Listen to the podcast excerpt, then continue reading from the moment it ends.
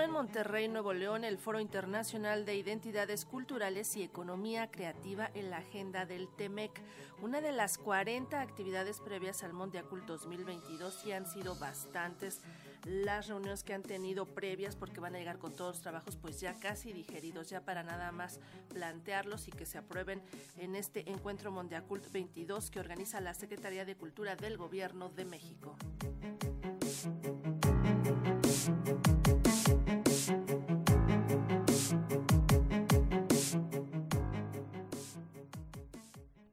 Con el panel Experiencias exitosas en la protección de los bienes culturales y potencial en México y la conferencia magistral Industrias creativas, políticas públicas para transformar una oportunidad en una realidad virtual, culminó el Foro Internacional de Identidades Culturales y Economía Creativa en la agenda del TEMEC. A lo largo de este encuentro que tuvo lugar en Nuevo León, los ponentes abordaron algunos ejemplos en donde la protección de los bienes ha permitido a los creadores, artesanos e industrias aportar al desarrollo económico del país, como es el caso de la denominación de origen de la laca de Olinalá o el paisaje agavero y las antiguas instalaciones industriales de Tequila, Jalisco, considerado Patrimonio Mundial de la UNESCO. De acuerdo con el doctor Ignacio Gómez Arriola del Instituto Nacional de Antropología e Historia de Jalisco, destacó el tema del paisaje agavero desde un punto de vista cultural, su función como agente que proporciona identidad y cómo se integró a la lista de Patrimonio Mundial de la UNESCO. Escuchemos. Cuando se inscribe un sitio en la lista del Patrimonio Mundial no nomás es el gran prestigio, en realidad nos decían los especialistas,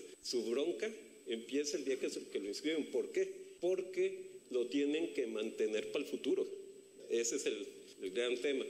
Genera obligaciones como país para preservar. Entonces se planteó un plan de manejo para justamente para encontrar la política pública que pudiera permitir el desarrollo de esto. Y además hicimos una serie de acciones directas en el territorio mejoramiento de imagen urbana y espacios abiertos, restauración de inmuebles, como estábamos hablando de un paisaje cultural, es decir, un paisaje transformado por el hombre, de natural pasó a ser cultural.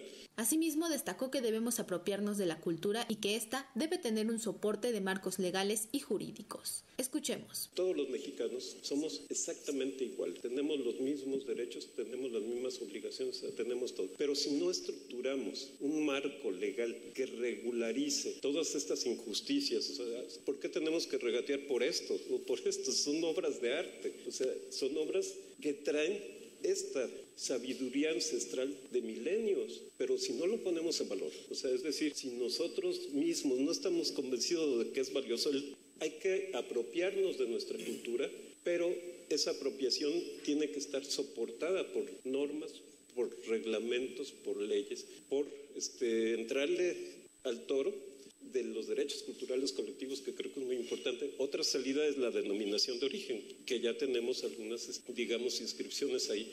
Tenemos que tener todo esto para armarlo y vincularlo. Por su parte, el director del Instituto de Capacitación para el Trabajo en Olinalá Guerrero, Bernardo Rosendo Ponce, manifestó que debe existir un compromiso de todos para valorar lo artesanal. Escuchemos. Mientras andemos en Acapulco persiguiendo turistas para venderles esto, pues no es la forma. Yo creo que, que sí debe haber un impulso definitivamente desde el gobierno para dignificar más nuestro arte, para ponerlo en otro contexto, nosotros mismos, con diseño, y de esta forma es este que, lograremos pues, un mayor beneficio que, que se refleje en una merecida prosperidad para los artesanos que finalmente son los que dan identidad a todos. Este foro es una de las actividades previas al Mondiacul 2022 que organiza la Secretaría de Cultura del Gobierno de México en conjunto con otras dependencias y representantes culturales. Para Radio Educación, Pani Gutiérrez.